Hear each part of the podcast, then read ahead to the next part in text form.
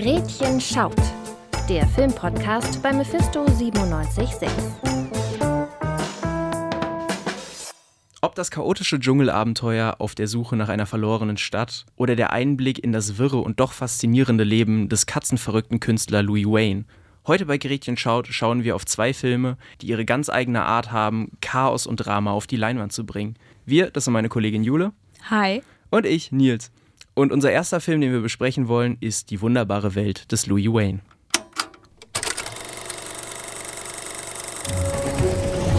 Sind Sie ein Illustrator? Ja.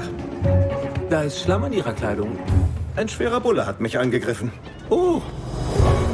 Ich biete Ihnen eine Anstellung an. Sie greifen das Wesen der Katzen auf, vielleicht weil Sie selbst etwas von einem Ausgestoßenen haben.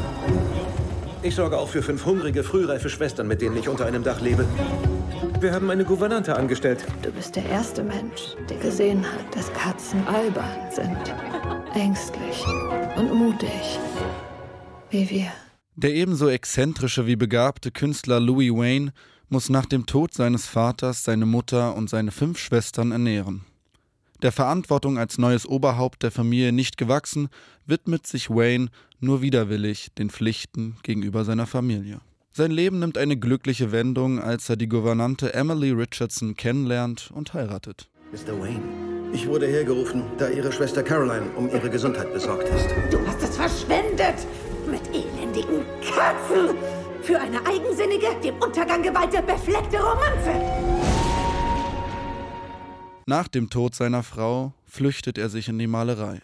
Während die Trauer ihn weiter zerfrisst, erobern seine Bilder von Katzen die Herzen der Menschen im Sturm, doch sie bringen ihm kein Geld.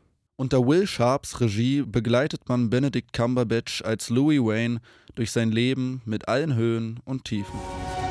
Wie Sie es geschafft haben, diese Bilder zu zaubern, von solcher Freude. Und das in so dunkler Zeit ist mir ein Rätsel. Wie wir gerade schon gehört haben, geht es um Louis Wayne, einen Künstler. Und du, Nils, bist ja sehr in Kunstgame drin. Ein bisschen. Wie fandest du den Film denn? Ja, ich fand es super interessant, weil ich von Louis Wayne vorher tatsächlich noch nie was gehört hatte und ich mir dann auch, als so klar wurde, okay, der Film beruht auf wahren Begebenheiten, auch nicht klar war, müsste ich den kennen? Ich mag Kunst, warum kenne ich den Mann nicht? Und äh, habe dann auch so ein bisschen mich danach nochmal informiert und fand es super interessant, weil der Film scheinbar wirklich sehr gut sein Leben biografisch aufarbeitet. Also wie er einfach die Geschichte erzählt, von dem Zeitpunkt aus, wo er als Illustrator für diese Zeitung arbeitet, bis äh, er dann letztendlich ja verrückt wird und der Welt dieses Vermächtnis an Katzen hinterlässt, dass er Katzen als Haustiere, die vorher in der Form ja eigentlich nur dafür gehalten wurden, Mäuse zu fangen, populär gemacht hat. Das fand ich super spannend, weil es einfach so ein Künstler war, der für mich aus dem Nichts kam. Ich finde jetzt seine Werke auch nicht besonders beeindruckend, aber sie haben scheinbar echt was für die Menschen in dieser Zeit bewirkt. Und das fand ich sehr interessant zu sehen. Aber ich weiß, das ist gar nicht so dein Thema Kunst jetzt. Wie konntest du dann mit dem Film connecten? Weil für mich ist sehr viel dann tatsächlich über das Interesse an diesem Menschen und seiner Kunst gekommen.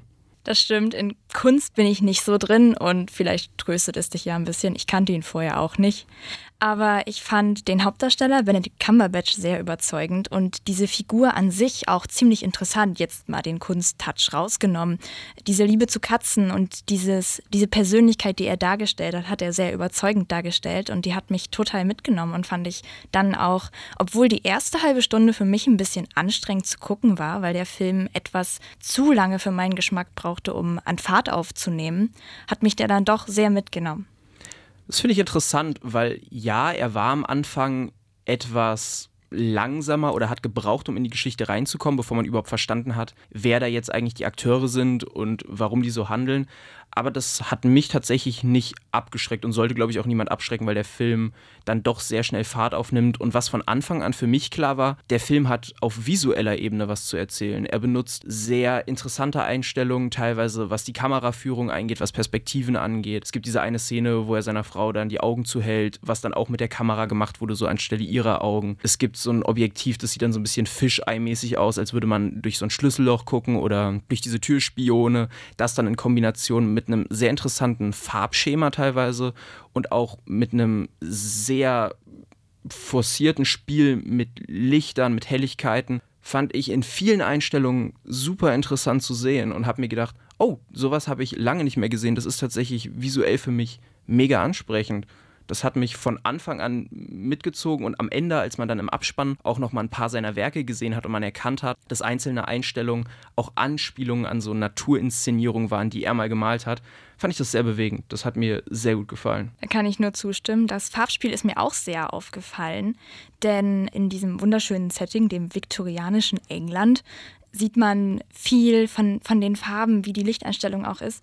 Und diese Charaktergeschichte ist durch die Farben auch absolut untermauert, denn am Anfang ist es ein glücklicher Mann, der schon immer ein bisschen in seiner eigenen Welt gelebt hat und äh, sich nicht viel darum geschert hat, was andere jetzt sagen oder ob man so lebt, wie er lebt oder ob man der Gesellschaft jetzt irgendwas schuldig ist. Und durch Schicksalsschläge oder auch durch finanzielles Ungeschick ist dann sein ganzes Leben so ein bisschen den Bach runtergegangen und das hat ein bisschen ist gut.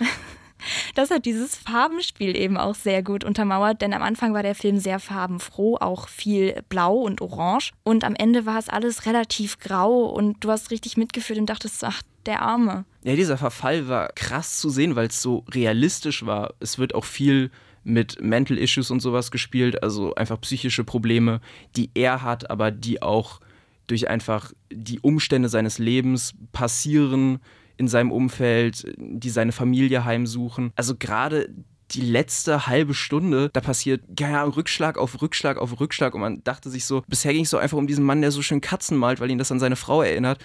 Was passiert hier gerade? Und das ist wirklich sehr ergreifend und auf eine bedrückende Art und Weise sehr, sehr traurig, aber trotzdem ehrlich. Ich bin nicht wirklich ein großer Freund von so Liebesgeschichten, die künstlich probieren, auf emotional zu machen. Und da hat mich der Film sehr abgeholt. Das hat mich ehrlich an vielen Stellen bewegt. Auch wenn die Geschichte eben so einen dunklen Twist dann genommen hat, für mich, ich habe den Film jetzt nicht als primär traurig im Kopf nee, verhalten. gar nicht. Also die Stimmung war irgendwie einfach schön. Weil seine Werke auch so lebensfroh sind und damit endet der Film dann ja auch im Abspann und Abspann ist ja eigentlich was, wo man im Kino dann auch rausgeht Nehmt euch wirklich die Zeit, bleibt sitzen und guckt euch ein bisschen die Bilder an, die da durchlaufen. Das rundet für mich dieses ganze Werk, diese ganze Lebensgeschichte nochmal gut ab. Und ja, etwas realitätsferner und abgedrehter, obwohl sein Leben auch die ein oder andere abgedrehte Wendung genommen hat, ist da unser zweiter Film, The Lost City.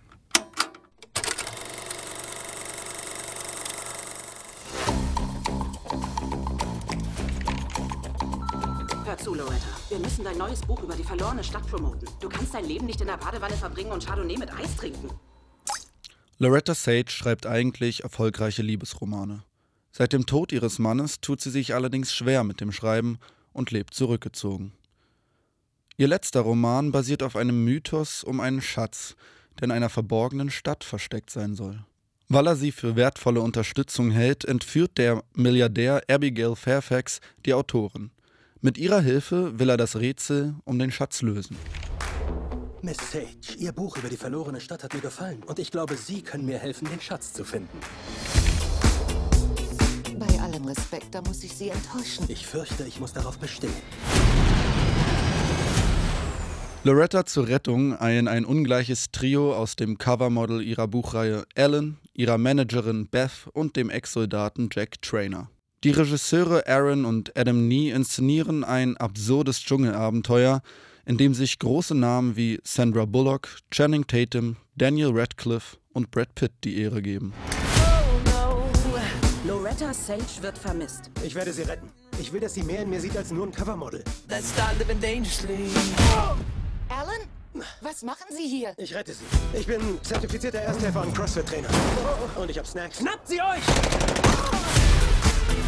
Das ist wie in Ihrem Buch. Wir sind auf einem Lovemore und Dash-Abenteuer. Ja, nach The Lost City bin ich immer noch ein bisschen lost, selber verloren, nicht so wie eine versunkene Stadt, aber emotional, weil der Film hat mich irgendwie emotional sehr verwirrt zurückgelassen.